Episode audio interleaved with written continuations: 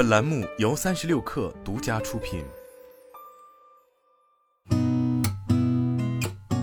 八点一刻，听互联网圈的新鲜事儿。今天是二零二三年十月三十号，星期一，早上好，我是金盛。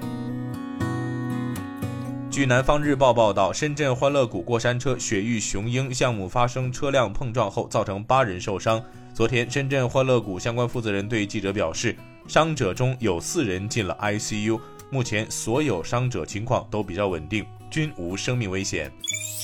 据经济日报报道，自2020年下半年以来，中药材价格进入上行周期。中药材价格的异常波动引发广泛关注。禹州市中医药管理局局长程书年表示，造成中药材价格上涨的因素是多方面的，但也存在非正常因素。此次涨价的非正常因素主要是炒作资金的进入。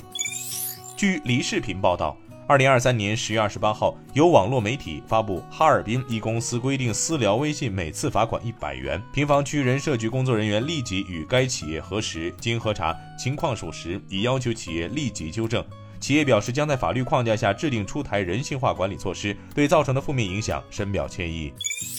据中国证券网报道，十月二十九号，昨天，商汤科技亚太区副总裁邹春慧表示。商汤科技将积极推动可信 AI 建设，公司已成立人工智能伦理与治理委员会，推出 AI 安全治理开放平台，推动建设开放可信的人工智能创新生态。